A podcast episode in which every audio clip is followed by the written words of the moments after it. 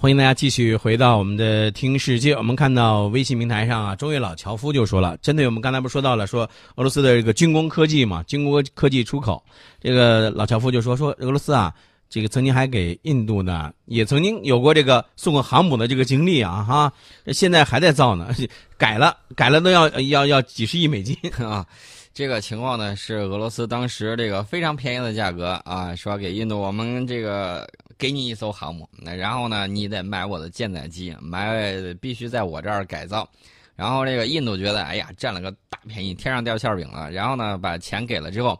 俄罗斯呢，这个东市。买鞍鞯啊，西市买骏马，然后呢，北市南市各自跑了一圈跑一圈买了一堆东西啊，门吊啊什么之类的。钱不够的时候要钱，因为这个我也是摸着石头过河，反正美国也不会给你造，你自己看着办吧。然后呢，这个钱就源源不断，越涨越高啊，越涨越高了之后，还曾经发生过这个八个锅炉啊爆了好几个的这种情况。什么原因呢？是用了耐火砖把这个黑锅想往我们那儿甩。这个耐火砖军用级的，你肯定是买不到的。买民用耐火砖就往上堆，大家可以想象一下，这个被敲竹杠敲的有多么痛苦。但是大家要注意，俄罗斯现在正在做自己的一系列的这种改造。呃，俄罗斯有一家控股公司呢，已经开始为库兹涅佐夫海军元帅号重型载机巡洋舰研制改进船舶液压设备。他们计划更换船上安装的六个液压设备中的三个。呃，改进型的这种液压设备呢，有助于对呃这个米格二十九 K 以及米格二十九 KUB 战斗机呢，使用同种液压油的飞机的液压系统进行加油、清洁和试压。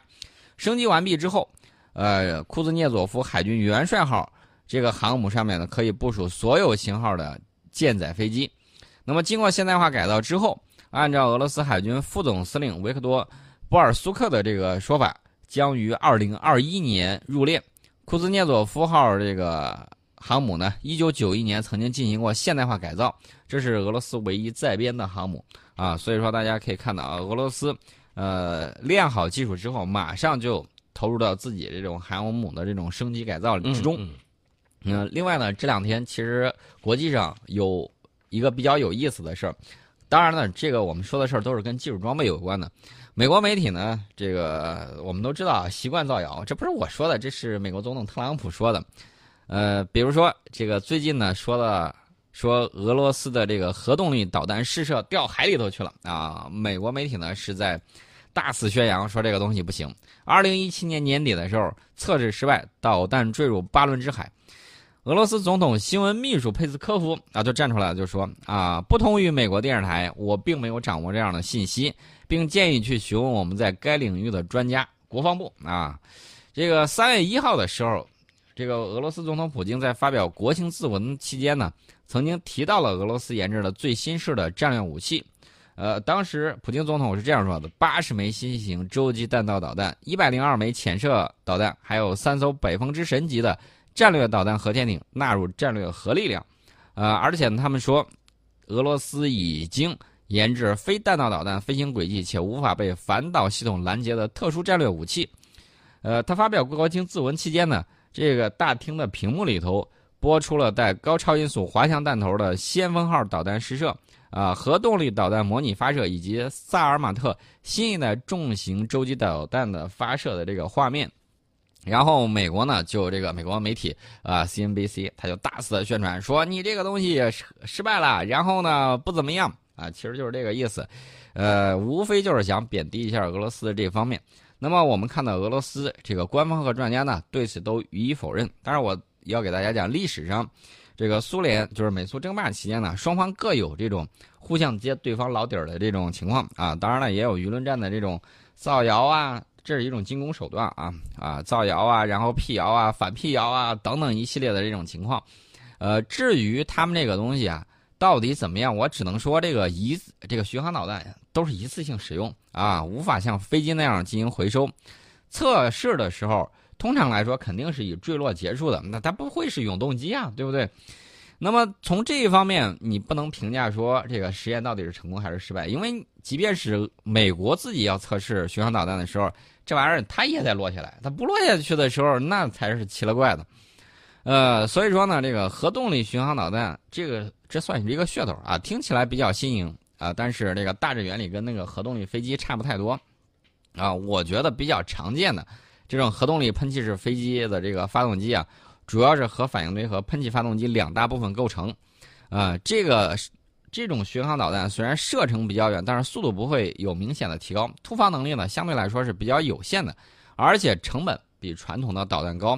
呃，所以这种武器呢，我觉得更多的是一种威慑，而不是说它拿过去之后马上就把它武器化，嗯，这种可能性还是比较小的。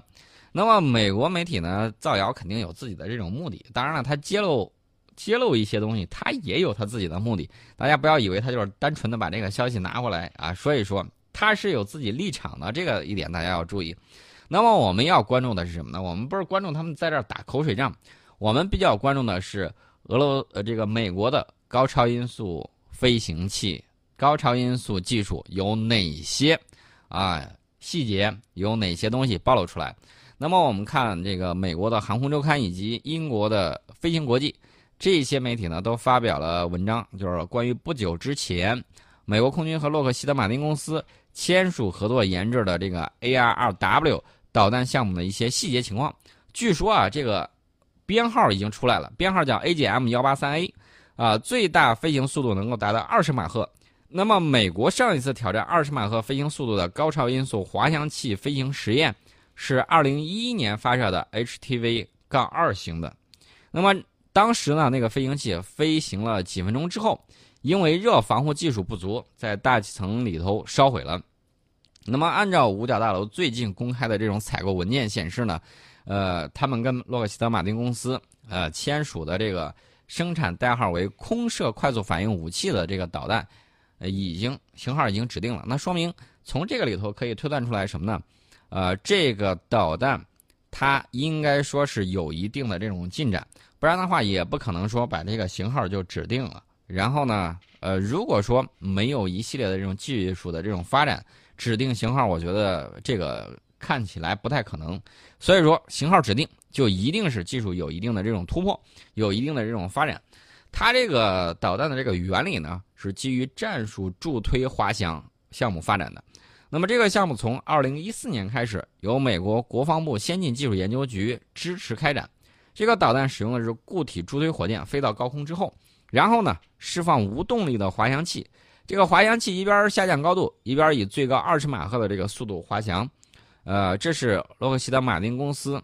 呃，他自己研发的一个东西。其实呢，早在一年多前，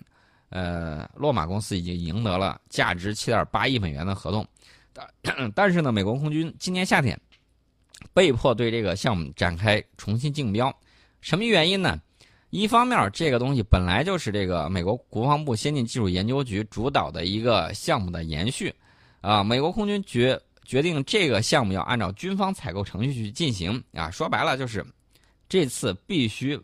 抛弃 F 三十五那种，必须不能说是让一家独大，所以呢，美军按照规定必须在两家竞争者当中再次进行竞标。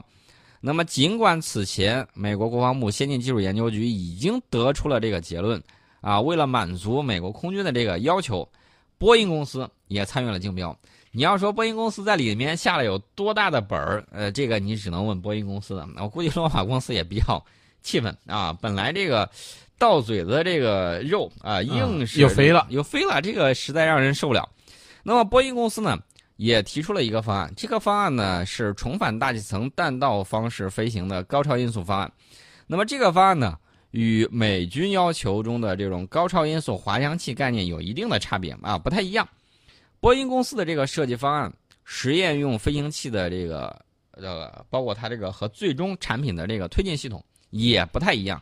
美国空军呢觉得这个风险比较大。那么另外呢，雷西昂导弹公司也提交了一个助推滑翔方案。美国空军认为这个方案缺乏如何从飞行验证系统向武器过渡的计划实施细节，所以说呢，也不是特别满意。洛马公司的这个方案呢，因为他之前。已经赢过一回竞标了，那么一年之后再次提交，呃，毫不意外，它有着比另外两个方案要多得多的技术细节，以及切合美国空军要项目要求。啊，我觉得这次呢，极有可能是怎么着呢？本来是想分分蛋糕，现在发现对手实在太弱鸡啊，这个情况呢，我觉得极有可能还是花落谁家？我觉得还是应该是洛马、嗯啊。此前呢，这个洛马已经跟这个零部件供应商之间进行了大量的工作，而且他已经做好了充分的这个准备。也就是说，赢得合同之后，三十六个月之内要达到规定生产速率要求的这个设备，啊，整个都备齐了。也就是说，现在这个公司呢，技术是都能够达到这个情况了，是吧？嗯。但是现在问题就在于，这个最后花落谁家的这个钱拨给谁，这个很重要。啊，这个钱我觉得应该还是在洛马这儿，因为目前来说准备的非常充分。但是呢，大家也要注意啊，有的时候事在人为，万一波音公司、嗯啊，这个比如说我突发奇想，然后把这个东西准备齐了 哎，对，啊，或者走了谁的这个门路啊，把这个事儿给搞定了，那个是另当别论。是。好好，欢迎大家继续回到我们的听世界。我们说到了这高超声速的这个武器的这个装备啊，它这个速度，呃，最大的测试速度，这个美国它是准备是多少？是啊，这个美国啊，他刚才有朋友就在微信上就问了，说嗯为啥他那个 HTV 二会失败？这个也是有一定的原因的，因为美国当时它能够较长时间模拟这个实验的风洞最大的这个测试速度当然是十五马赫，但是对于二十马赫的相关参数呢，它只能靠推测。所以说呢，这个东西就成为 HTV 二失败的这个主要原因啊，原因就在这儿，就是因为说白了。就是我没有实验数据啊，很多东西都是靠理论去在这儿构想，但是这个理论跟实际出现了这种偏差。呃，最近这些年呢，美国开始对美国国家能源局的一系列的这个风洞进行了改进。这个系列风洞的原理跟中国的呃基波风洞幺二这种风洞呢是比较类似的啊。目前据称说美国已经能够模拟三十马赫的飞行速度，但它实验时间呢目前可能赶不上这个 GF 幺二，就是我们这个。为什么呢？因为我们布局比较早啊，所以说呢这个得出了很多的这个实验数据。所以呢，这个相对而言，美国呃测试的时候，它仍然会受到一系列的这种限制。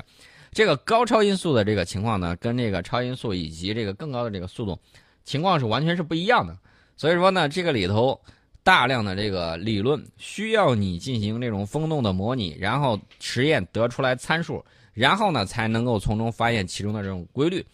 然后再指导你高超音速飞行器的这种设计以及整体的这种改进。不然的话，你完全就是做不到。呃，所以说呢，这个美国，呃，他有一个公司叫洛克达因公司，已经完成了两次空射战术滑翔高超音速飞行器计划使用的火箭发动机的这种热试车。啊，这两次热试车是在模拟极寒的这个情况下以及高温的环境之中进行的。实验时间目前仍然是保密的，这个我们也不知道。嗯，但是测试地点我们知道是在加利福尼亚爱德华兹空军基地美国空军研究实验室的这个设施里头，是在这儿进行的。啊，这个两次极端环境下进行这种发动机的试车，目的非常明确，就是要确保规定要求的环境温度啊范围能够正常的工作啊，在这个温度环境之下，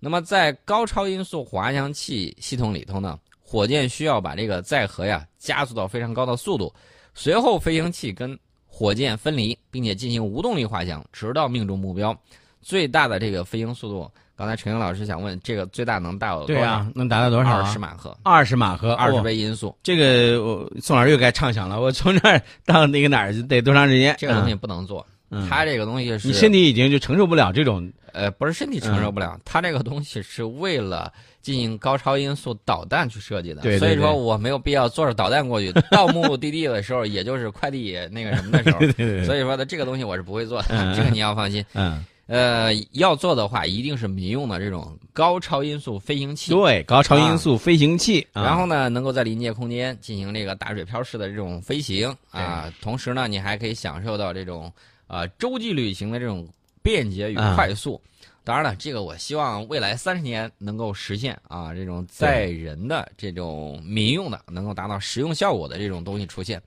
呃，至于科学技术的这种发展与进步到底有多快，我觉得还是有待于我们一代又一代的这个青年学子、青年的这种科学家啊，老中青相结合，不断把我们国家的科学技术事业呢，呃，向前不断的推进。嗯啊，勇攀科学技术的高峰啊，这个才是非常非常重要的一个事情。那么另外呢，我给大家也说一个事儿，这个事儿是比较有意思的，军迷非常的关注。什么事儿呢？这是一次任命啊，很多朋友都在谈这个事情。呃，什么事情呢？就是歼二零的总设计师杨伟现在任职中航工业的副总经理，啊，这是一个很好的一个消息，啊，就在八月二十号，航空工业党组书记、董事长谭瑞松同志呢主持召开了航空工业党组扩大会议，通报了党中央、国务院关于杨伟、高建设同志职务任免的决定。杨伟同志的任中国航空工业集团有限公司党组成员、副总经理。高建设同志任中国机械工业集团有限公司党委常委、副总经理，免去其中国航空工业集团有限公司党组成员、副总经理职务。上述职务任免呢，按照有关法律和章程办理。啊，我们也知道这个歼二零啊是一杆国之利器，嗯，啊，有了这个总师，然后呢去担任这个副总经理，可以。为我们未来的这种发展呢，提供更多更好的这种想法，然后呢，能够让更多的像杨伟这样的人呢，能够脱颖而出。